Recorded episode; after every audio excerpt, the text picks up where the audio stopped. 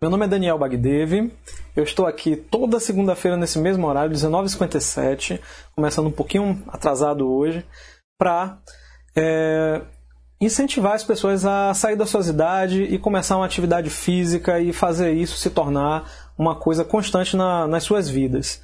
E para isso eu utilizo como ferramenta a bicicleta, porque eu tenho uma escola de bicicleta, né, aquilo que é a minha ferramenta no dia a dia, então é a ferramenta que a gente vai utilizar aqui. Mas de qualquer forma, o poder transformador que está por trás disso tudo aí é do esporte. A bicicleta ela tem o poder transformador do esporte, mas é inclusiva, é democrática, é fácil, é lúdica. Então, para mim, é a receita certa aí para sair da ociosidade. O nome desse programa é Sem Mais Desculpas. E hoje nós vamos responder perguntas de Mari, Mari Santana, e de Carmen Silva. Mário Santana já vem participando com perguntas em várias lives. Se você que está me ouvindo agora quiser mandar uma pergunta, pode mandar aqui ao vivo, se der eu respondo, se não eu anoto. Estou aqui ó, com caneta e papel na mão, eu anoto e a gente fala sobre isso na próxima live, tá? Depois, se você estiver assistindo isso aqui através de uma gravação, pode deixar no comentário também sua pergunta, que eu vou ver esses comentários, eu vejo pessoalmente todos eles e a gente vai selecionando as perguntas para as próximas lives. Então o nome do programa é Sem Mais Desculpas, porque a ideia é sair realmente da ociosidade e tudo que o nosso organismo e a nossa mente inventa pra gente são desculpas para que a gente continue né, na nossa zona de conforto. Deixa eu ler as perguntas aqui de hoje. Mari Santana pediu na última live para eu falar de uma cicloviagem do começo ao fim, mas com um foco específico, citando imprevistos. Então, Mari, eu vou falar o seguinte: eu não vou falar sobre uma cicloviagem específica, eu vou falar sobre várias e vários problemas que aconteceram, tá? Tem algumas perguntas de Carmen. Carmen pergunta sobre roupa para pedalar. Se a melhor é a de gel, a gente vai falar sobre isso. Na verdade, Carmen, eu vou aproveitar sua pergunta para falar sobre roupas de, de ciclismo de modo geral, tá? A função de cada uma delas e fazer algumas observações para que vocês não caiam na armadilha de comprar uma roupa cara e ruim, ou de repente comprar uma roupa achando que é boa porque ela é, é barata, mas acabar se machucando. E o mais importante, né, cuidar da saúde e não perder dinheiro. Vou falar também sobre o pedal de clipe, né, se é moda ou se realmente ele melhora alguma coisa. Essa é a pergunta de Carmen, Carmen Silva. E para quem é indicado o pedal de clipe, tá? Se o pedal de clipe é bom realmente, se ele é bom para quem ele é indicado. E além disso, se ele é indicado para quem pedala na cidade. Né? Essa é a vantagem, aquela pessoa que pedala só na cidade, utilizar o pedal de clipe. Então tem bastante coisa aí. Eu vou começar pelas perguntas de Carmen, porque são, acho que mais rápidas de responder, né? Eu vou começar aqui falando sobre a primeira pergunta dela, que é sobre a roupa para pedalar. Se é melhor de gel. Eu imagino aí que seja a bermuda, ou o bretelle, ou a calça, né? Ou o macaquinho, que tenha gel no enchimento. Mas, é, como já entrou mais, é, já entrou algumas pessoas depois que eu comecei a falar, eu vou me apresentar novamente, tá? Eu gosto de fazer isso no iníciozinho porque as pessoas acabam entrando minutos depois que a gente começa. Meu nome é Daniel Bagdev. Esse programa que vocês estão assistindo é o Sem Mais Desculpas. Eu estou aqui toda segunda-feira, às 19h57, para falar sobre essas desculpas que a gente cria para a gente mesmo para continuar na zona de conforto. E o meu objetivo é incentivar as pessoas a sair da ociosidade utilizando a bicicleta como ferramenta. Eu estou aqui respondendo perguntas, então mandem perguntas, porque se for o caso, se der tempo, eu já respondo hoje, ou eu deixo anotado aqui para responder na próxima live. Tem perguntas aqui de Mari Santana e de Carmen Silva. Mari Santana já tem mandado perguntas em várias lives e Carmen Silva começou hoje, mas ela mandou logo três perguntas boas, quatro na verdade, tá? Então começando aqui pela primeira pergunta de Carmen, roupa para pedalar, ela quer saber se a de gel é melhor. Carmen, eu vou começar, na verdade, enumerando do que eu acho mais importante dos itens, né, de que veste um ciclista do que eu acho mais importante né, para aquilo que eu acho menos importante. Então vou deixar para falar sobre essa questão de gel mais para frente. Eu queria começar falando sobre aquilo que eu acho fundamental. Você começou a pedalar, você comprou sua bicicleta, você não pode sair da loja sem. Você não pode sair da loja sem óculos, né? É muito importante você estar tá pedalando, você não pode receber poeira nos olhos. Imagina, né, você pedalando e não conseguir enxergar porque tem poeira no olho. Pode ser um inseto voando, pode ser fumaça. Então o óculos ele é muito importante para proteger os olhos, que eu acho que é a coisa mais importante para quem está pedalando, é, com relação à segurança, né, principalmente. E se você vai fazer uma trilha, ele se torna muito mais importante porque ele vai proteger os seus olhos de um impacto com um galho escondido atrás de uma folha, com a própria folha. Às vezes a gente está na trilha, a gente não percebe, está no escuro, tem uma sombra e bate mesmo alguma coisa no rosto. Já tive a oportunidade, tenho guardado até hoje como troféu, um óculos que ele tem um ponto aqui é, riscado no meio da lente, exatamente no lugar do olho. Foi um galho que bateu na trilha. Então, óculos salva. Para mim, não dá para pedalar sem óculos. Se você não tiver um óculos específico para pedalar, pega um óculos de sol que você tem em casa, pega um óculos de EPI que você compra em qualquer loja de material de construção. Não é ideal porque ele acaba. Oi Maria, tudo bem? Seja bem-vinda. Daqui a pouco eu respondo a sua pergunta. Estou respondendo primeiro as de Carmen. Então, mas acompanha aí que são interessantes. A gente está falando aqui sobre é, vestimenta para ciclista, né? O que é importante. A pergunta dela mesmo é sobre o gel da bermuda. Se ele é, é, é uma coisa boa, se é melhor usar gel. Mas eu estou aproveitando para fazer uma geral. Comecei agora, então senta aí, pega a pipoca e vamos lá. Se você tiver dúvidas ou perguntas, pode mandando por aí. Isso vale para todo mundo, tá, gente? Quem estiver me assistindo aí, se tiver perguntas ou comentários sobre o que eu estou falando, pode mandando aí. Se for sobre outro assunto, eu deixo para responder depois, mas pode mandar também. Bom, então óculos para mim é fundamental. Nem que seja um óculos de EPI. Eu ia falando que ele não é muito bom porque embaça muito, mas é muito baratinho. Você compra em qualquer loja de matéria de construção, já dá para começar. Se você tiver numa loja de bicicleta, tem óculos de ciclismo mais barato também. E uma dica importante: se você vai usar um óculos e esse óculos tem que ser barato, porque eu sei, né? A gente está comprando uma bicicleta cara, não sobra grana para comprar muita coisa, então tem que ser um óculos barato pegue um óculos barato, mas que pelo menos tenha uma lente clara, transparente e uma lente escura para você trocar, para você poder utilizar de dia e poder utilizar de noite. Ou compre dois óculos, um, um claro e um escuro. Eu prefiro que as lentes sejam intercambiáveis porque você pode levar uma lente no bolso e trocar. Eu já fiz muito isso. Ou se você puder gastar mais no óculos, compre um óculos fotocromático. Gente, depois que eu comprei o óculos fotocromático, eu me senti assim liberto, é libertador, porque você está com o mesmo óculos, você sai de manhã e você volta de noite com ele. Ele escurece quando tem que escurecer, clareia quando tem que clarear. Os bons, eles são tão legais que você olha para ele de noite, você não percebe que ele é fotocromático, porque ele fica realmente transparente. É totalmente transparente. Fica cristalino. Mas quando você toma sol, ele escurece rapidamente. Então é uma maravilha, é um óculos é, que, que tem essa função e que também embace pouco o óculos que embaça pouco, ele é ventilado. Ele tem um desenho que permite o ar entrar né, de uma forma que não caia no seu olho, porque quem está de lente, por exemplo, de contato, que bota o óculos de ciclismo por cima, quando bate o vento no olho, resseca a lente. Então não pode bater direto no olho. Mas ele tem que deixar o ar entrar para ventilar e ele não embaçar. E os óculos mais legais são aqueles que têm um tratamento na lente, que ele não embaça, é, assim, porque esse tratamento da lente é muito legal, e ele também não reflete muito a luz do sol, então bate a luz de frente sem reflexo, ou melhor, com muito pouco reflexo. Então, é, procura um óculos legal, gente, porque olho né, é uma coisa que a gente não brinca. Para mim, a outra coisa que não dá para sair sem da loja é luva, porque em caso de queda, a primeira coisa que vai no chão é a mão. Na semana passada eu tive uma queda, até postei aqui no Instagram, vocês devem ter visto aí a foto.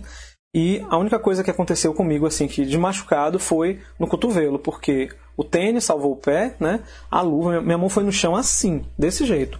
A luva no asfalto, teve nada, uma luva de couro boa. A luva não tá, tá ótima, não rasgou, não teve nada. E minha mão ficou machucada, assim, na verdade ficou dolorida por causa do impacto. Eu saí raspando a mão no asfalto, mas não tive problema. Tá? Então luva é super importante. E falando né, do, do item que protege a parte mais importante do nosso corpo, no caso de uma queda, que é o capacete. Você precisa de um capacete para pedalar, porque esse capacete vai proteger você de uma queda da sua própria altura. E isso pode acontecer a qualquer momento. Né? Tudo bem, o capacete não é obrigatório por lei, mas eu super recomendo por causa disso. Eu não vou dizer que eu sou perfeito, que eu uso capacete o tempo inteiro, tem momentos que eu opto por não utilizar, mas eu faço isso quando eu, quando eu, eu avalio o risco e vejo que ele é pequeno. Vou muito perto, vou por cima da calçada, estou com a criança, minha filha, pedalando junto com ela, não vou me arriscar. Mas ainda assim existe o risco de cair da minha própria altura. Né? Sem querer, eu posso, como aconteceu na última é, semana, eu caí, eu e a bicicleta. Não teve carro, não teve nada. Então, qualquer capacete vai servir para começar, gente. Você não tem grana para comprar um capacete muito caro, compra um capacete mais barato. Ah, Daniel, mas é, você está me dizendo que o capacete caro ou barato funciona do mesmo jeito? Não. O capacete mais barato, ele vai lhe proteger. Mas o capacete mais caro, ele além de se tornar muito mais confortável, porque ele é mais leve, porque ele veste melhor na cabeça, ele vai ficar mais bonito, então você vai ter um prazer maior de utilizar, e ele também tem tecnologias, desculpa, só um instantinho. Ele tem tecnologias que o capacete mais barato não tem, como por exemplo o MIPS, né, que é uma tecnologia que permite que em caso de impacto o capacete por dentro ele se desloca, ele tem uma camada que se desloca. Então ele permite que o capacete faça um movimento e não leve junto a sua cabeça. Né? Então, se o capacete faz isso, a sua cabeça fica no lugar ainda por um tempo. O impacto é muito menor. Sem falar de outras coisas, né? outras coisas que fazem o capacete se tornar mais resistente, mais leve, mais confortável, mais seguro. Ah, um capacete, depois que você cai que você machuca ele em algum lugar e ele racha, ele cumpriu o papel dele, agradeça. Ele foi feito para isso. Um capacete que não racha, muito provavelmente ele é um capacete mal feito, é só um pedaço de isopor, ele vai amassar, ele pode não rachar realmente, mas não acho que por isso o capacete que não racha é melhor, tá? E uma vez que o capacete tenha rachado, por mais que ele tenha sido caro, dê graças a Deus, jogue fora e compre outro, porque ele não serve mais, tá? Então tá aí as dicas sobre capacete. Já tem mais uma. Se você comprar um capacete que ele tem viseira, não a viseira que cobre os olhos, como um visor, não um visor, tá? Algumas pessoas chamam o visor de viseira. É uma viseira também. Mas aquela viseira do sol, aquela viseira do sol, se ela for daquelas pequenininhas, tá? Que não, ela não tem uma construção muito é, forte, prendendo ela no capacete, tire e não use, porque aquela que é mais frágil, que até com a mão você pega aqui e destaca facilmente, em caso de queda, ela pode raspar no chão, vir para frente e cortar seu rosto. Normalmente ela é um plástico né, bem rígido e fino, né, e pontiagudo, tem umas pontinhas ainda. Eu já vi acontecer na minha frente, uma pessoa cortou o nariz muito feio e o olho por causa daquela viseira. O capacete protegeu da pancada, mas a viseira cortou o rosto. Se você tem um capacete que tem uma viseira com é, um, uma construção ela é, é diferente, né? Ela é muito mais espessa, o material é mais rígido, ela faz parte do capacete, não está só encaixada, beleza, é fácil testar, pega com a mão e tenta tirar. Se você tirar com facilidade, não serve. Daniel, mas e aí eu vou fazer o quê? Vou ficar com sol no olho? Não, você bota um bonezinho de ciclista por baixo do capacete. O bonezinho de ciclista é diferente do boné normal porque ele tem uma aba pequena. Você bota o boné e bota o capacete por cima. É importante, inclusive, porque ele vai proteger o couro cabeludo do sol, dos buracos do capacete, né? Então, isso resolve a questão. Mas tem que ser um boné de ciclista porque ele tem uma aba pequena. O boné com aba grande vai fazer você ficar com dor no pescoço. Porque você vai pedalar assim você vai ter uma aba aqui na frente que não deixa você enxergar, você vai ter que fazer isso para poder enxergar e vai pedalar o tempo inteiro assim. Então esquece aquelas coisas de aquelas viseiras que mulheres gostam de utilizar, que tem uma aba grandona aqui na frente que amarra atrás, esquece. Aquilo tudo ali só atrapalha. Se não tem como usar viseira, use o capacete sem nada, é a melhor opção, tá? Com relação a capacete é isso. E agora vamos entrar na parte que é vestimenta. Para mim não tem como um ciclista sair de uma loja com a bicicleta sem nem que seja uma bermuda com enchimento. Tá? E esse enchimento, para mim, o melhor de todos é o de espuma e de espuma densa. Se você vai numa loja de shopping comprar, uma loja de departamento esportivo, tá? não é uma loja especializada em ciclismo, comprar uma roupa de ciclismo, você está jogando seu dinheiro fora vai ser muito difícil. Pode acontecer, é raro, mas pode acontecer de ter realmente um produto lá de uma marca boa. Mas mesmo as marcas boas têm um produto bom e o produto de entrada. Então você vai me dizer que você vai gastar 60 reais numa bermuda para pedalar? Com certeza ela não serve. Com certeza ela não presta. Você vai ter uma bermuda que tem um enchimento de almofada, que aparentemente, quando você comprou ali, é, é bom, é, é, é grosso, na primeira vez que você lavar, ele vira uma folha de papel, fica fininho, não serve para mais nada. Então, que seja de espuma e que seja uma espuma boa, uma espuma densa. Tá? Uma roupa de ciclismo, gente, vai durar 3, 4 ou 5 anos, lavando todo dia se você quiser. Uma roupa boa. Para as pessoas que pedalam aí uma ou duas vezes por semana, vai, vai durar 5 anos. Então, você fazer um investimento de 200 reais numa roupa dessa não é nada demais tá? Considerando que você vai usar durante tanto tempo, não é nada demais. E considerando também que aquilo ali vai lhe dar um conforto muito bom. Então não vou ficar citando marcas aqui, mas evitem Aí, é, Carmen, a resposta para sua pergunta: evitem enchimento de gel para roupa de ciclismo, porque ele vai deformar, porque ele com o tempo ele perfura e o gel sai, e fica muito ruim, tá? No começo ele pode ser até bom, mas depois ele fica muito ruim. Salvo se você estiver falando aí de uma roupa de 600 reais. Uma roupa de ciclismo de gel de 600 reais tem um gel bom, um gel bem construído, de qualidade, aí sim é bom. Tá? Você pode ter um conforto superior e uma segurança maior do que se você estiver usando simplesmente espuminha. Né?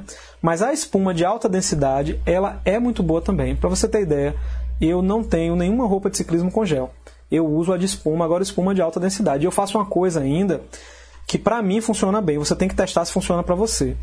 Eu tenho um Bretelli que já tem dois, três anos de uso, ele já está esgaçando. Esgaçar, é, eu não sei se vocês estão me assistindo aí de outras cidades que de repente pode não usar esse termo. Esgaçar é rasgar, furar, elastecer ele não serve mais para utilizar, até porque quando o tecido esgaça, elastece, ele fica transparente e dá para ver o corpo da gente, até porque as roupas de ciclismo, pasmem se você ainda não sabe, elas, elas são para utilizar sem roupa íntima, sem calcinha sem cueca. Então se você está sem cueca, sem calcinha, com a roupa esgaçada de noite e o ciclista de trás bate o farol atrás de você, vai dar para ver, dá para ver mesmo, tá? Então, não dá para usar uma roupa assim. Então o que é que eu faço com uma roupa dessa? Eu corto as partes né, que pega na cintura e na, na barra da perna, tiro aqueles elásticos e deixo só o centro. Quer dizer, vira uma cueca, vamos dizer assim, uma cueca box com o que seria o bretelle. Eu corto alça, corto tudo, deixo só o centro. Eu visto por baixo porque normalmente o tecido da roupa fica estragado, mas a almofadinha ainda está boa. Então eu visto por baixo e eu boto um bretelle novo por cima. Gente, as duas camadas, se o fabricante o fabricante que descobrir isso, que lançar esse produto no mercado, vai ganhar dinheiro. Dois forros, um por cima do outro.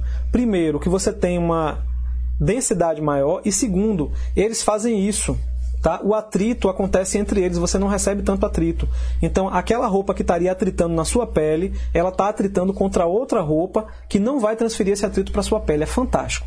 Duas roupas de ciclismo uma por cima da outra pode ser ruim por causa do elástico. Aí Carmen está falando aqui, eu gosto da marca Free Force, eu também gosto, mas a marca Free Force é como eu falei, ela tem é, modelos de entrada que são mais baratos e não são bons, e tem modelos muito bons. A, eu gosto principalmente da Free Force porque ela tem alta compressão. Tem pessoas que não gostam porque quando você vai vestir dá trabalho. Você tem que puxar, puxar até chegar no lugar. Mas uma vez vestido, aquela roupa protege a sua circulação, protege a musculatura porque ela aperta. Isso é bom para atividade física, ao contrário do que algumas pessoas podem pensar. Você não pode ter alguma coisa garroteando sua pele, mas uma roupa que como um todo, né, faça a compressão é uma coisa muito boa para a circulação e para a musculatura eu estava falando aqui sobre as, as roupas, né? Aí vamos agora falar sobre a diferença de cada uma delas. Existe a bermuda, ela é a, o item mais acessível que todo mundo compra. Como eu falei, você saiu com uma bicicleta da loja, você tem que ter uma bermuda dessa, senão você vai sofrer. Você vai pedalar alguns quilômetros e depois não tem jeito, você vai ficar assado, assada, né? Vai ficar até ferido, né? Com a virilha ferida com as partes íntimas inchadas, ou você pode ficar com muita dor. Muita dor porque a roupa de ciclismo tem uma função que pouca gente fala, pouca gente sabe e pouca gente percebe. A compressão dela faz com que seu corpo fique ali, ó, junto às nádegas. Quando você tem uma roupa muito elástica, você senta no banco e as nádegas abrem muito. Então você acaba que tem um contato muito maior com o banco uma roupa que tem uma compressão maior, ela segura seu corpo ali, isso dá um conforto fantástico. Olá, tudo bem, Francisco? Seja muito bem-vindo. Então, a bermuda, apesar de ser muito boa, ela tem um problema, para mim principalmente, e para as pessoas que, como eu, não estão né, com aquela barriga negativa, que tem ainda uma gordurinha na barriga. Ela garroteia, ela aperta no elástico na cintura, pedalar 100 km com elástico apertando sua barriga, sendo que você está com o corpo projetado para frente, é horrível. Chega uma hora que dá vontade de você pegar a tesoura e cortar aquele elástico fora, só que aí a bermuda vai cair, né? E tem outra coisa, na barra da perna normalmente tem elástico também, e essa bermuda, quando você se movimenta, ela sobe e desce um pouquinho ali na barra e ela começa a ter atrito. Se essa bermuda tiver é, silicone na barra, que muita gente gosta de silicone, eu não gosto, ela acaba causando assadura, ela acaba queimando o lugar, de tanto que ela atrita com o lugar. Então, tem uma alternativa muito boa que é o bretelle. O bretelle ele tira esse elástico da cintura, ele joga aqui para cima tipo um suspensório, né, que faz parte, na verdade não é um suspensório, são elásticos, alças elásticas que vêm aqui para cima. É uma coisa engraçada para quem nunca viu. Você vestir um, um bretelle e se olhar no espelho, você vai se acabar de rir, mas gente, pare para pensar. Qualquer roupa de ciclismo é engraçada para quem nunca viu. Então, o bretelle ele vai lhe dar um conforto absurdamente maior do que uma bermuda, porque ele não tem esse elástico. E outra coisa, quando o bretelle é bom, pelo fato dele ter alças elásticas, quando a roupa de ciclismo sai do lugar, você está pedalando e aquela almofadinha sai do lugar, horrível, você tem que ficar metendo a mão para consertar e ele não conserta. Você acaba tendo que parar e ir no banheiro para botar a mão por dentro e ajeitar tudo, né? Então, o bretelle ele tem uma, uma, qualidade que é, a partir do momento que a roupa sai do lugar, se você levantar, pedalar em pé um pouco, ela volta para o lugar. Então é muito mais fácil, muito mais confortável em um longo você utilizar um bretelle, tá? Agora, o bretelle, ele tem na barra da, uh, da perna também a questão do elástico, pode, pode ser que tenha silicone, mas existem alguns fabricantes, como por exemplo a, a Damata, é, Mauro Ribeiro, a Free Force também tem, que ele tem uma barra que ela não tem elástico. Eles fazem uma construção que é uma barra larga, não é uma barra fininha, é uma barra larga assim de quatro dedos mais ou menos, que ela segura, ela é mais é, ela é mais grossinha do que o tecido da bermuda, ou melhor, do, do bretelle. Ela segura a perna lá embaixo, a perna do bretelle para não subir, mas não tem elástico e é muito confortável. Então procurem um bretelle que não tem elástico também na barra. Existe a calça de ciclismo, existe o bretelle calça, aí vai de gosto. Eu já usei muito, mas depois de um tempo eu parei de usar porque faz muito calor né, quando você está vestido com aquela calça completa. A, a, a perna é, até, até acima do joelho deixando uma parte da perna descoberta, facilita a ventilação e a sensação térmica é melhor. Mas lembrando que aí precisa passar protetor solar. Então quem gosta né, de uma roupa que proteja tudo para não ter que passar protetor solar, existe, existe bretelle calça e existe bretelle bermuda também. Ah, existe para as mulheres um modelo de bretelle feminino que tem uma coisa que conecta as alças e desconecta para você poder fazer isso. Você pegar a alça e jogar por cima da cabeça. Para quê? Para poder baixar o bretelle para fazer xixi. Você vai no banheiro, se você está com um bretelle normal, o que o masculino, você tem que tirar ele todo. A mulher tem que tirar ele todo para fazer xixi. É bem mais complicado. Tem que tirar a camisa de ciclismo, tem que tirar o bretelle. Mas é, com essa, essa função de alça que se destaca, você consegue destacar a alça e baixar ele sem, e depois botar no lugar de novo. Né? Isso é um conforto muito grande para as mulheres. E você, mulher que está me ouvindo, se puder comprar uma roupa que tenha um design feminino, é melhor. Porque a almofadinha da mulher ela é mais redondinha, mais larga atrás, e ela tem mais almofadinha, mais enchimento na frente. Faz muita falta para a mulher o enchimento na frente. As, os enchimentos masculinos, eles faltam enchimento na frente, né? justamente para acomodar melhor os testículos. É, é, é anatomia. A mulher acaba sentindo falta dessa almofadinha na frente. Então, a roupa feminina, ela tem diferença na almofadinha também. Isso é mega importante, tá, gente? Mega importante para as mulheres. Você vai gastar uma grana, vai gastar às vezes 400 reais numa roupa de ciclismo. 400 reais só na roupa de baixo, na bermuda, no bretelle. Você vai gastar 400 conto naquela roupa. Compre uma boa, tá? E converse com seus amigos. Tem roupa que é boa, mas que não serve para mim. Mauro Ribeiro é fantástico, todo mundo ama. Eu não me adaptei. O Carbon, que todo mundo fala que é maravilhoso, Mauro Ribeiro, eu usei, não gostei. Para mim, ele tem uma elasticidade muito grande, falta compressão. Eu sinto que ele fica escorregando, sai tudo do lugar, é complicado para mim. Eu prefiro o da mata, né, que é uma, uma, uma, o Free Force, que são roupas que têm uma compressão maior.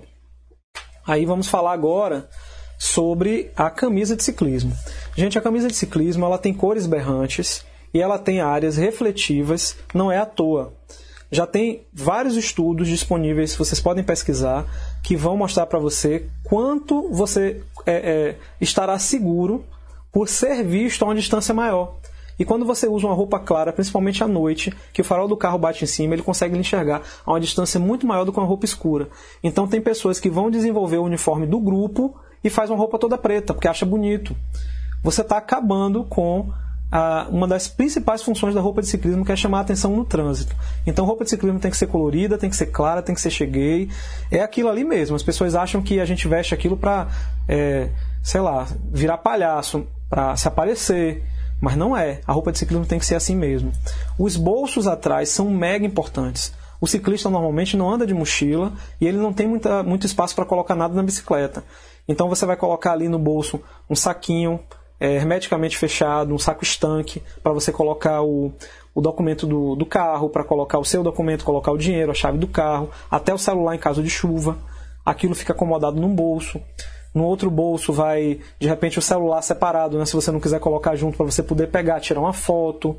No outro bolso vai um lencinho para poder limpar o óculos. Você tomar chuva com o óculos e limpar esse óculos dá um conforto visual muito grande, porque depois que esse óculos molha e que ele seca, ele fica todo sujo, você não enxerga mais nada direito, é complicado. Então, às vezes, você fica até impedido de pedalar porque o óculos está muito sujo. Só que aí está chovendo, você vai fazer o quê? Fica soprando o óculos tal. Para num lugar que você consiga, pelo menos, pegar um lencinho ali do bolso. Esses lencinhos que a gente usa quando está gripado, aquele é fantástico, porque ele limpa mesmo e ele não arranha o óculos. E, sei lá, você vai ver gente andando com sanduíche dentro do bolso, vai ver gente, se leva tudo naqueles bolsos.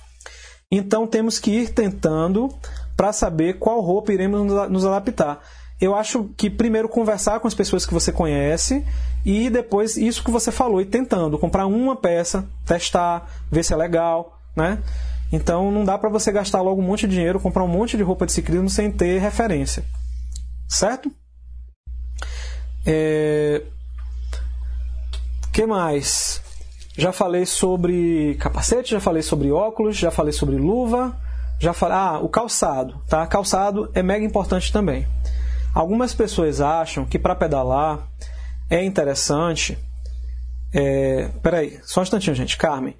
Porque nem sempre pagar caro é garantia de ser bom, exatamente. Exatamente. Mas pagar barato demais é garantia de ser ruim. É certo que vai ser ruim. Então, para mim, uma roupa de ciclismo, para começar a conversar, 200 reais. Eu falo de um, um bretelle.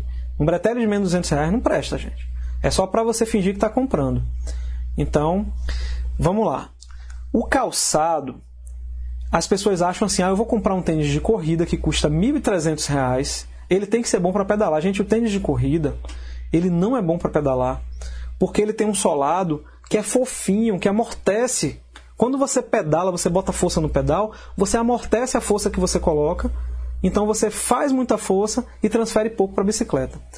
Calçado bom para pedalar tem solado rígido. Quanto mais rígido, melhor. Tanto que a sapatilha tem solado rígido. Então, já começando a responder a outra pergunta de Carmen sobre o pedal de clipe, né? a sapatilha utilizada no pedal de clipe. Uma das principais vantagens de uma sapatilha é ter um solado rígido. Mas você pode encontrar tênis que ele tem um solado que seja meio termo. O solado muito rígido vai ser ruim quando você quiser caminhar. Você desce da bicicleta, vai andar, o solado rígido faz você caminhar estranho. Você não consegue ter esse movimento no pé. O solado, mais ou menos, vai permitir que você tenha uma flexibilidade e, ao mesmo tempo, você vai conseguir pedalar transferindo a força para o pedal normalmente. Segunda questão. Agora falando do, do, do sapato e das luvas. Sapato e luva muito apertado causa câimbras e dormência. Às vezes a pessoa vai fazer bike fit, paga caro no bike fit, mas o problema não está na bicicleta. O problema está no tênis apertado ou na luva muito apertada. E não se engane, a luva ela pode estar tá até aparentemente folgada, mas quando você está pedalando, sua mão ela fica um pouco para cima ou um pouco para baixo, e isso pode ser suficiente para que essa parte da luva estrangule a circulação. Então minha luva, por exemplo, ela anda aberta aqui em cima. Eu só coloco o velcro na pontinha, fica aquele velcro assim aberto. Se você encontrar uma luva sem velcro, melhor ainda. Então tem luva que é bonita, que fica coladinha na mão, mas se aperta a mão, gente, não dá. A mesma coisa sapato, tá? A sapatilha, quando você for colocar no pé, é, você não deve apertar demais, deve só é, puxar o velcro né, e, e colocar esse velcro sem esticar. Tá? Puxa ele só para ele ajustar, ajustou, colou ele ali, grudou, tá bom. Depois que você estiver pedalando, você vai começar a fazer atividade física, a circulação de sangue vai começar a correr, e é possível que tanto sua mão quanto seu pé aumente um pouquinho, levemente de tamanho. Então aí, depois que você já está aquecido, é que é o momento de ajustar luva e ajustar sapatilha. Porque quando você sai logo, se você apertar, o pé vai inchar ali dentro, a mão vai inchar e você vai ter muitas câimbras e muita dormência. Outra coisa que eu lembrei sobre luva é que as luvas que têm quadradinhos de gel podem parecer boas quando você vai comprar, mas eu recomendo luva com a palma da mão em couro e liso, sem nada. A não ser que eu já vi luva assim, que ela tenha gel em toda a sua extensão da palma, sem divisão nenhuma. É uma palma inteira de gel, aí é legal. Mas aquela que tem quadradinhos de gel, aquele quadradinho, no momento que você está pedalando muitos quilômetros, que você pedala Sei lá, tem gente que pedala, que tá treinando aí, que pedala todos os dias e que faz 50 km num dia, 70 no outro, 100 no outro, 20 no outro, tá seguindo o planilha de treino. Essa pessoa, ela vai começar a ficar com muitos calos justamente no lugar dos quadradinhos de gel. Evitem luva com quadradinho de gel. Outra coisa que eu tinha esquecido de falar sobre a luva também é que luva com o dedo para fora faz você ficar com a mão de duas cores em caso de queda machuca. Então luva para mim só tem uma que cobre a mão inteira. Daniel, mas não dá para pegar no celular. Gente, sinto muito, segurança em primeiro lugar conforto e segurança em primeiro lugar. Você não vai queimar os dedos com o sol, não vai ficar com a mão de duas cores e também, em caso de queda, a luva vai proteger. Em caso de vegetação espinhosa no mato, você está numa trilha, bate lá um arbusto espinhoso na mão, a luva protege. Se você não tiver com a luva completa, vai machucar os dedos, tá? Falando ainda é, sobre o calçado, né? voltando na verdade para o calçado, um calçado que case com o seu pedal, ah, eu não tenho um pedal de clipe. Beleza, então compre um pedal que ele tenha birros, a maioria tem, tá? A maioria do pedal pode ser de plástico, pode ser de alumínio. Inclusive eu gosto de pedal de plástico, de boa qualidade, claro, porque ele é mais leve que o de alumínio. Isso é peso pendular. Quando o pedal ou a sapatilha ou o tênis, ele é muito pesado, você faz um esforço muito maior para subir e descer o pé. É um pêndulo, né? De um lado, um pêndulo do outro. Quando você tem um calçado ou um, um pedal mais leve, você tem uma performance e um conforto muito, muito maior ao pedalar. Da mesma forma, as rodas da bicicleta, né? Mas não é assunto para hoje. Bom, é, então o, o, pedal ele tem dos birrinhos. Você tem que prestar atenção no momento de comprar o tênis se ele tem um solado que vai permitir que ele encaixe e não fique escorregando naqueles birros. Tem é, tênis que são muito bons para você andar, para correr, mas ele não tem nenhuma reentrância, o birro fica ali, passa direto e você tem um pedal escorregadio. Então a pior coisa é, tá chovendo, o pedal tá escorregando, você toma o, é, é, é porrada na, na, na, frente da perna, na, na canela, porque o pedal né, escorrega quando você faz força e bate ali na canela. É muito ruim. Sem falar que você pode cair porque o pé saiu do pedal. Semana passada eu caí por isso. A bicicleta foi é, passou por cima de um calombo no asfalto, só a roda de trás, a roda da frente passou, eu não vi. Eu estava olhando para o semáforo, eu vim em velocidade, né? Eu estava dando um sprint, eu estava em pé, pedalando em pé. Quando a roda de trás passou nesse calombo, eu não estava clipado, a, o fundo da bicicleta me jogou para cima e eu tirei os dois pés do pedal, ou seja, eu fiquei só com o guidão. Eu não estava sentado no banco e eu não estava com nenhum pé no pedal, então eu caí por causa disso, porque eu perdi o controle da bicicleta. E isso já aconteceu com outras pessoas, já aconteceu comigo outras vezes também. Então é muito importante que o pé não escorregue. Mais um, um ponto aí para o clipe, viu, Carmen? Sua pergunta está parcialmente respondida aí. Mas eu vou falar sobre isso especificamente. Gente, esqueci de alguma coisa. Caso vocês queiram perguntar sobre mais alguma coisa relacionada com a vestimenta, né, para pedalar, é só falar.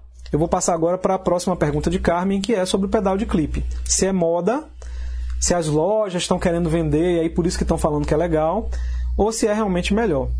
Carmen, em primeiro lugar, pedal de clipe para mim, ele é uma questão de segurança.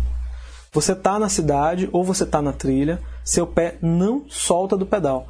E o pedal é que nem o guidão, você guia a bicicleta por ali. Quem nunca tinha pensado nisso, observe você pedalando você está o tempo inteiro guiando a bicicleta com o corpo inteiro. É banco, tá? Você move o banco para um lado e para o outro. Pedal ajuda nessa movimentação e guidão vai junto. São três pontos de apoio que você utiliza. Já aconteceu de eu estar tá clipado no escuro, chovendo, não ver um quebra-mola gigante, a bicicleta bater em cima do quebra-mola, bater de uma forma que me deu o maior susto do mundo e eu não caí porque eu consegui segurar a bicicleta com os pés. O quebra-mola me jogou para cima, mas eu segurei com os pés. Foi o que aconteceu na semana passada, só que eu não estava clipado e eu acabei caindo. Não foi um quebra-mola, mas foi uma coisa parecida com um quebra-mola, um calombo no asfalto, né? Então, gente, o pedal de clipe para mim é uma coisa que deveria ser obrigatória para todo mundo. Tem algumas pessoas que optam por não utilizar. Eu tenho uma bicicleta que eu não tenho pedal de clipe, por quê, gente? Eu estou dando aula. Eu estou pedalando e dando aula, eu tenho que descer da bicicleta o tempo inteiro, eu tenho que ir lá segurar o aluno de sapatilha, isso é muito ruim, muito complicado. Eu tenho que ficar trocando eu vou de sapatilha, já fiz muito isso. Aí tiro da mochila o tênis, calço o tênis para dar uma aula.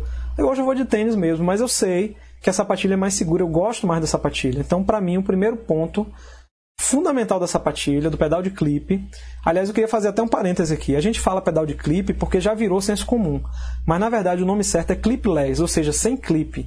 O clipe mesmo é aquele que tinha antigamente, que você colocava o pé, o pé no pedal e por cima do, do pedal vinha uma tipo um cintozinho com uma, uma fivela e você afivelava o pé no pedal. Aquilo era o clipe.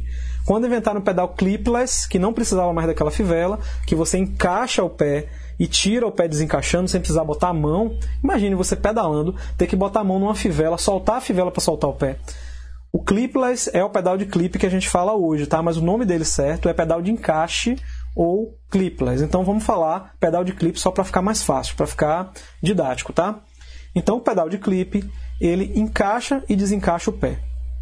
O grande problema é o hábito. Você não tem o hábito de fazer isso, mas um hábito ele é adquirido.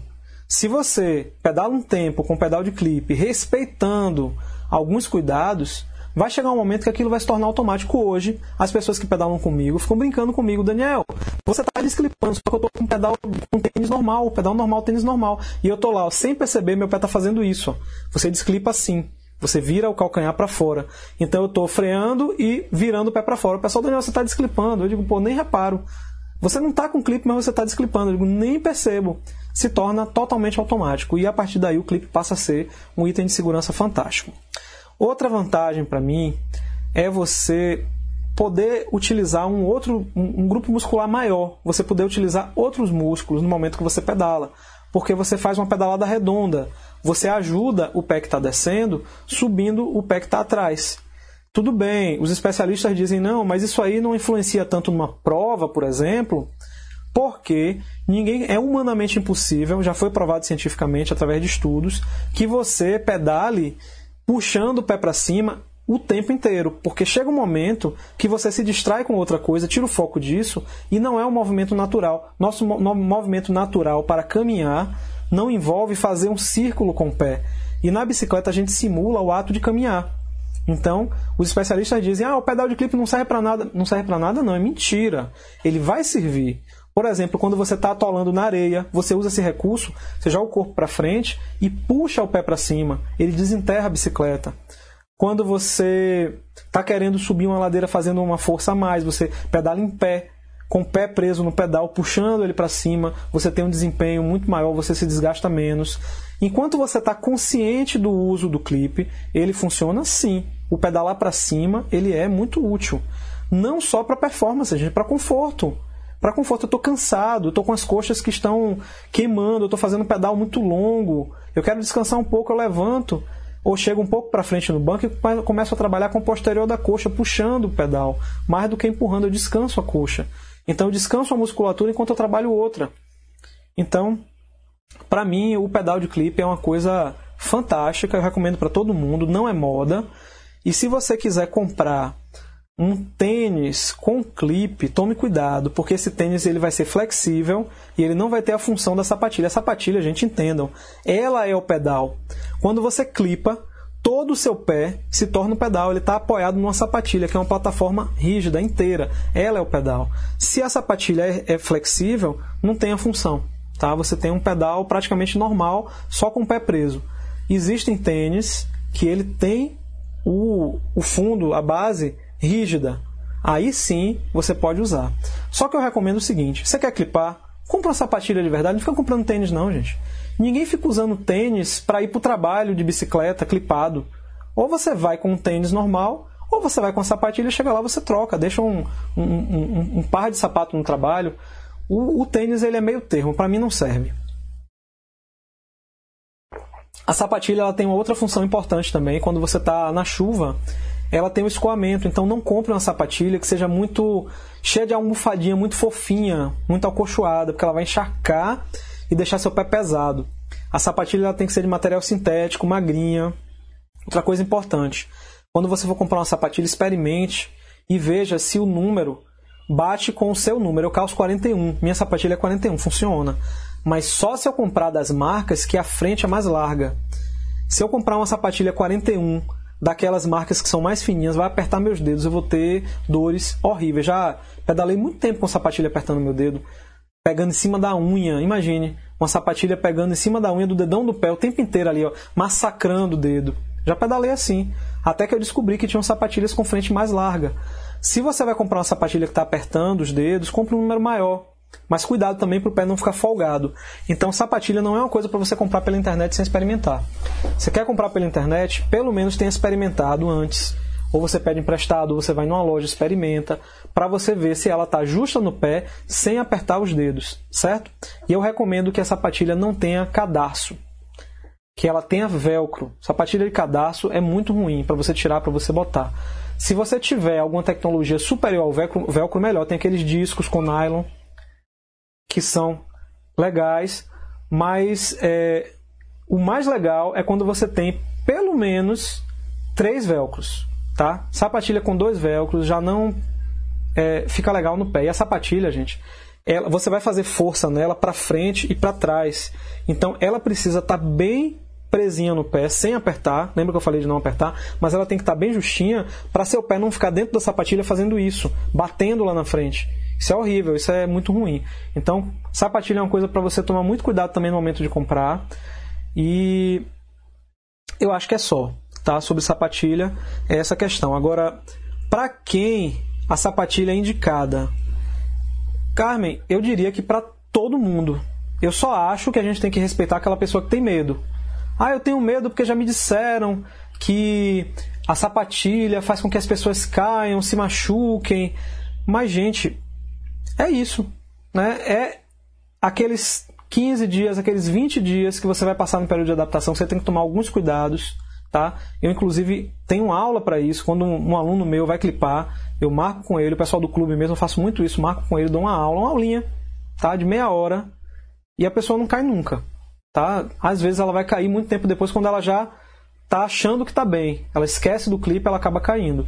Mas enquanto ela tá atenta, fazendo as coisas, levantando da forma correta, abrindo a perna, posicionando o corpo da forma correta para que a bicicleta não vá para o lado errado. Você tá com o pé preso, você tira um pé, a bicicleta não pode para o lado que o pé tá preso. Bom, depois que se torna uma coisa automática, fica muito bom. E eu reconheço que algumas pessoas se machucam quando tão, estão clipando porque não respeitam esse momento inicial e querem botar a sapatilha no pé e sair pedalando normalmente. Aí cai e muitas vezes tem fratura porque a pessoa no reflexo abre o braço, se apoia no chão, é uma queda da, da própria altura em cima da bicicleta, não é só da sua própria altura, é em cima da bicicleta. Você cai de lado e abre o braço, ou bota o cotovelo, vai acabar tendo fratura. Então, se você não tem condição psicológica de se concentrar durante 15 dias para seguir um passo a passo, ter a humildade de ficar um pouco mais atrás, de não ficar colado, de não correr na frente do grupo. Se você não tiver a humildade de ficar 15 dias ali mais atento, cuidando de você, não use clipe, tá? Não use sapatilha de, de pedal de clipe, não use sapatilha.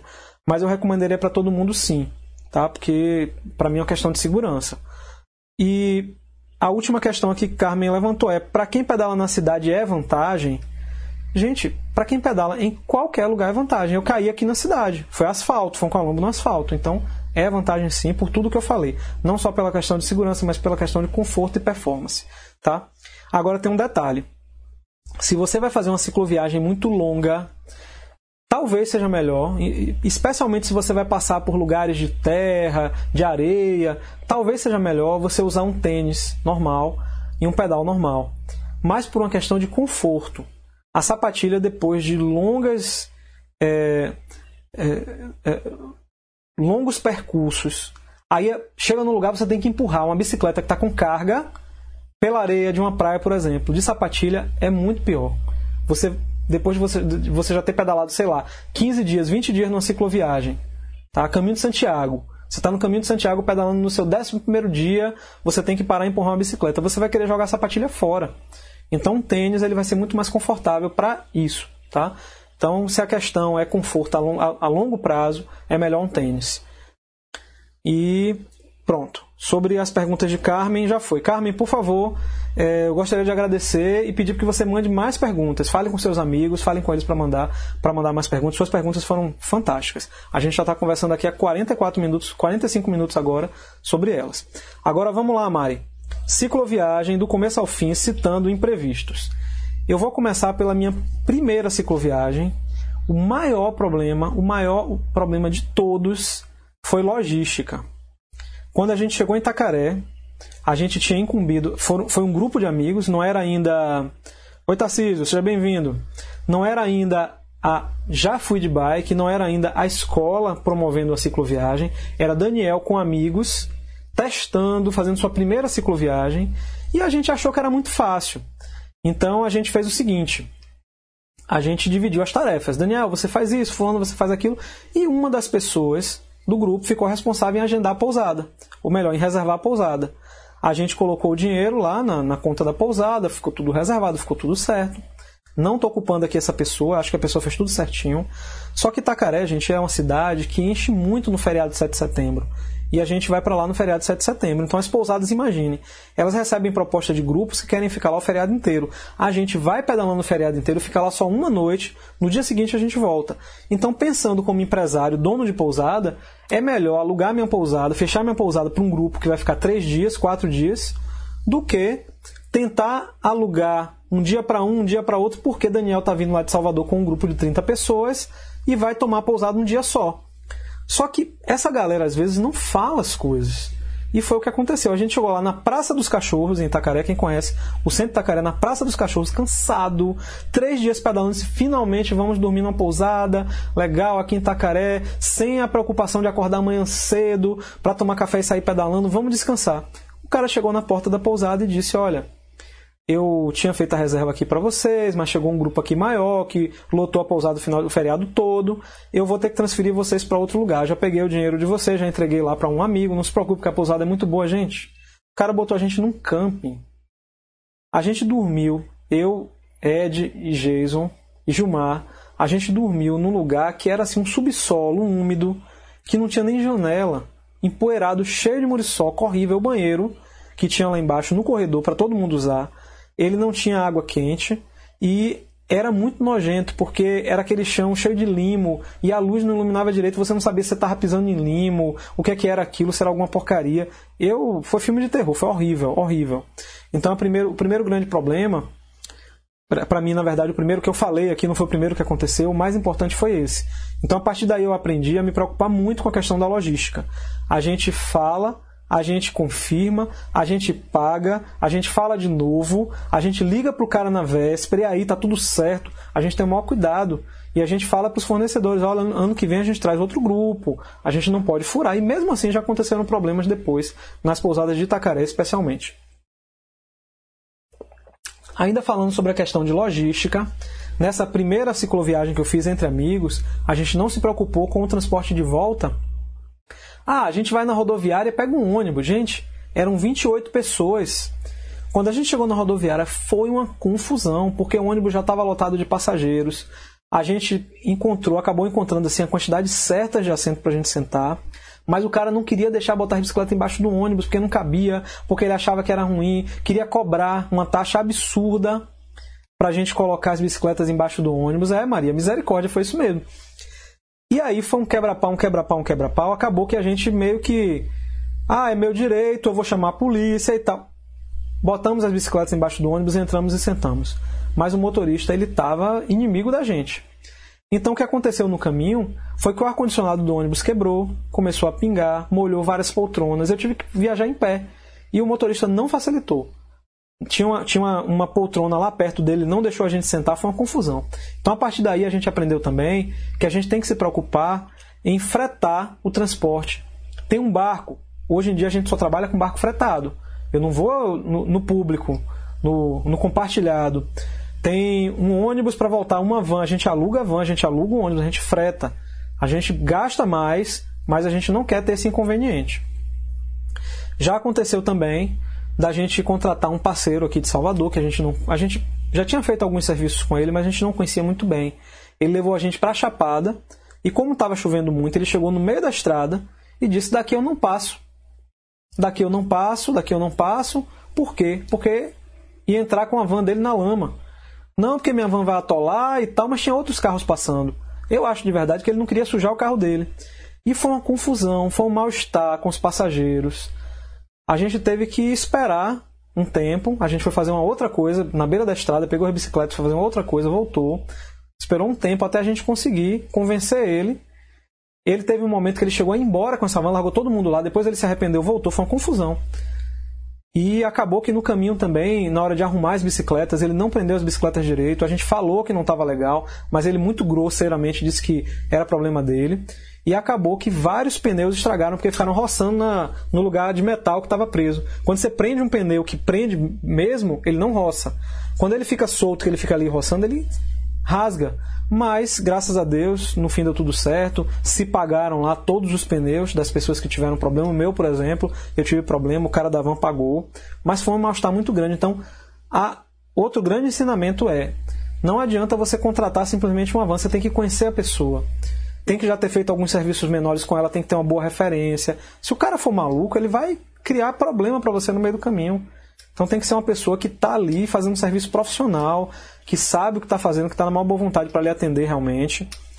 E com relação à logística, a gente teve também um problema muito sério numa viagem para Itacaré. A gente já fez para Itacaré quatro ou cinco vezes. Numa dessas, a gente chegou num lugar paradisíaco, paradisíaco lindíssimo, maravilhoso, mas que simplesmente todo o cuidado que a gente tinha tomado foi por água abaixo. A gente entra em contato com o dono do restaurante, a gente pede o cardápio, a gente passa esse cardápio para os participantes, eles escolhem a comida, já pagam antecipadamente se o dono do restaurante pedir, a gente é, é, adianta esse valor, porque a gente não quer chegar com um bando de gente faminta, esfomeada e descobrir que não tem comida. Mas simplesmente a gente chegou lá e aconteceu isso. A gente tomou todos os cuidados, inclusive não era o primeiro ano que a gente almoçava lá, a gente já tinha almoçado antes nesse lugar, tinha dado tudo certo, mas é aquele tipo de coisa. O dono do restaurante e a dona do restaurante, eles não tinham aquele comprometimento de atender de maneira profissional. Eles se atrapalharam e eles entregaram a comida da gente para outro grupo. Chegou um grupo lá antes. Ah, vocês são o grupo que reservaram a comida? Toma aqui. Entregou a comida pro grupo. Quando a gente chegou lá, disse: Ó, oh, vocês Reservaram? Claro que a gente reservou. Resultado, todo mundo com fome, foi uma confusão. Gente com fome, pedalando, fica irritada com razão, fica nervosa, foi gente brigando com a gente, foi uma confusão. Então, muito cuidado também com relação ao restaurante. Tem que ser alguém que você conheça, que tenha compromisso. É, com relação à parte de logística, foi isso. Agora eu queria falar sobre a preparação.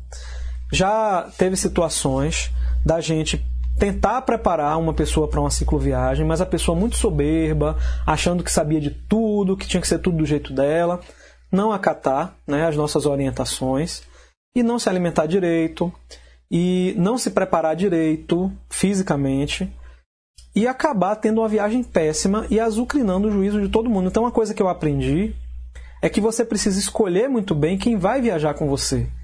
Eu trabalho profissionalmente com isso. Mesmo assim, eu ainda escolho. Tem gente que eu digo, não, você não vai. Ah, por quê? Porque você não tem perfil para viajar com grupo. Você já teve problema antes e você não vai ouvir no momento que a gente. Às vezes, chegar para uma pessoa que está pedalando e dizer assim: ô, ô fulano, ô fulana, por favor, vá para o carro de apoio descansar um pouco, fica lá uma hora, depois você volta. É mesmo que você tenha mandado matar a mãe da pessoa, o cara voa em seu pescoço. Não! Eu paguei inteiro, eu vim para cá para pedalar essa coisa da competitividade numa cicloviagem. O cara quer mostrar para o mundo que ele pedalou o caminho todo e tal. Gente, se não se preparou direito, vai para o carro de apoio. Então, uma coisa que eu aprendi é crie um contrato, um termo de responsabilidade, onde você vai descrever todos esses problemas e a partir do momento, e avisa todo mundo na saída, a partir do momento que a cicloviagem sai, a gente vai pela regra. A regra, no meu termo de responsabilidade, é clara. Se o condutor falar uma vez para você ir para o carro de apoio, você vai. Ou você vai ser colocado no ônibus e vai voltar para casa. É assim o meu termo. Então a gente acaba tendo um termo extenso porque a gente fala sobre o uso de equipamento sonoro, o cara tá com música alta incomodando todo mundo, uso de bebida alcoólica, o cara tá bebendo, enchendo a cara, quase caindo, derrubando os outros. Tudo isso é motivo pra gente mandar o cara pro carro de apoio. Se ele não quiser ir, a gente bota no ônibus. Você não quer ir pro carro de apoio, não? Tá bom. Na próxima cidade, você vai pra rodoviária. E já tive, assim, que fazer isso. Já tive pessoas que viraram, viraram inimigos por causa disso. Mas infelizmente a gente tem que pensar no todo, né, no grupo todo e não só em uma pessoa. Então, já que vocês não pedalam profissionalmente, não fazem é, cicloviagens profissionalmente, escolham direitinho quem vai viajar com vocês, porque depois que a pessoa está cansada, desgastada e com fome, ela mostra as garras, ela mostra quem realmente é. E às vezes aquela pessoa ela vai ter que lhe pedir desculpa depois.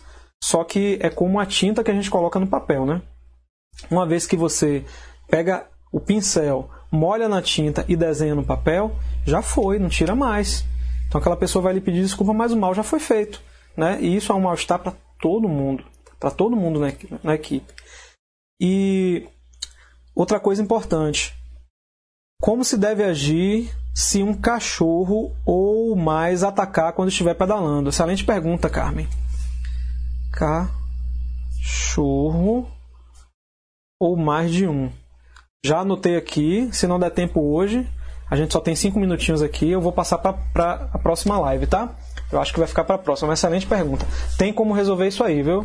Eu mesmo não tenho problema com cachorro, nunca tive, porque tem algumas coisas que a gente faz que dá certinho. É, eu estava falando sobre os comportamentos, né? Você, como organizador ou o amigo que chamou os outros para fazer uma cicloviagem, feliz ou infelizmente, a partir do momento que você pega a estrada, você vai ter que tomar conta das outras pessoas ou eleger alguém para fazer isso. Ou até, cada dia é um, de manhã sou eu, de tarde é você. Mas tem que ter alguém para as pessoas se reportarem. Essa coisa de uma cicloviagem que todo mundo é amigo e ninguém tem responsabilidade de nada, acaba que cada um faz uma coisa diferente. Já aconteceu de pessoas se perderem ou sumirem, desaparecerem. Então, é como um botão liga e desliga. A partir do momento que você é o responsável, você ligou o botão ali, você está ali tomando conta de todo mundo, todo mundo tem que lhe obedecer. Isso tem que ser acordado antes. Né? Tem que ser acordado antes. Porque senão as pessoas não vão lhe respeitar. E acima de tudo, gente, uma cicloviagem é um momento para você contemplar a paisagem, para você conversar com você mesmo, para você entrar em contato com coisas que não está no dia a dia. Então, você está numa cicloviagem, o cara está o tempo inteiro no telefone ou ele está o tempo inteiro tirando foto, tirando tanta foto, uma foto por segundo, que ele nem vê o que está acontecendo ao redor, ele vai ver depois nas fotos. Então, gente, a se entregar ao momento é curtir e não ter pressa. Uma cicloviagem não é uma competição. Então, aquelas pessoas que dizem que vão fazer um desafio, beleza. É diferente, mas aquela pessoa que fazer uma cicloviagem, se ela entra naquela de competir, de chegar primeiro, ela se estressa porque o colega está parando para tirar uma foto. Por isso que eu digo que tem que ter alguém para tomar conta dos outros. Tem um cara lá gritando o outro porque parou para tirar uma foto. Chega, peraí, meu amigo, isso aqui é uma cicloviagem, calma aí. A gente vai parar quantas vezes forem necessárias para tirar foto. A gente não está com pressa. A gente tem o dia todo para chegar lá. Pode chegar até meia-noite, não tem problema. Então, em algum momento, alguém vai ter que tomar a frente, porque os ânimos ficam muito exaltados, principalmente se as pessoas têm objetivos diferentes. Então, é muito bom fazer uma reunião de alinhamento, né? onde nessa reunião pode estar presente, por exemplo, um nutricionista que vai orientar as pessoas em relação ao que elas vão comer. A gente tem muito problema porque as pessoas não sabem comer numa cicloviagem. Elas chegam num lugar para almoçar, elas primeiro pedem uma cerveja, duas cervejas, três cervejas, cinco cervejas. Na hora que você diz assim, gente, tá na hora de ir. Ah, então traga o almoço engole a comida de qualquer jeito e sai passando mal. Cheio de cerveja e com a barriga cheia de comida, sai passando mal. Então, o Márcio Souza, perfeito, mestre. Mais importante que o destino é desfrutar o caminho exatamente. Exatamente, é uma cicloviagem que a gente está falando, né? Então, a alimentação é importante. Você vai buscar comer muita carne porque é um padrão nosso, da, da nossa cultura. Mas em, uma, em um momento que você está gastando energia, você tem que comer carboidrato. As pessoas caem na carne, esquecem do carboidrato, depois fica passando mal e não sabe por que. Ah, eu comi, estou com barriga cheia, estou passando mal. Se você enche um prato de carne, você vai ficar saciado, você vai ter a sensação que você se alimentou, mas você não vai ter energia para pedalar depois do almoço. Então a parte de alimentação é muito importante. Gente, esse assunto dá pano para manga, tá? A gente poderia ficar conversando aqui sobre ele muito tempo. Então vou fazer o seguinte: eu vou interromper agora, porque a gente já está chegando aqui no tempo limite. E na próxima semana a gente vai responder a pergunta de Carmen né, sobre a questão dos cachorros. Vamos ver mais algumas perguntas que com certeza vão chegar. E se der tempo, eu volto a falar sobre essa questão de imprevistos em cicloviagem na semana que vem, certo? Agora eu me despeço de vocês. Aqui quem vos fala é Daniel Bagdeve. Esse aqui é o Sem Mais Desculpas, com o objetivo de tirar as pessoas da ociosidade. E já fui de bike. Um abraço, gente. Tchau, tchau.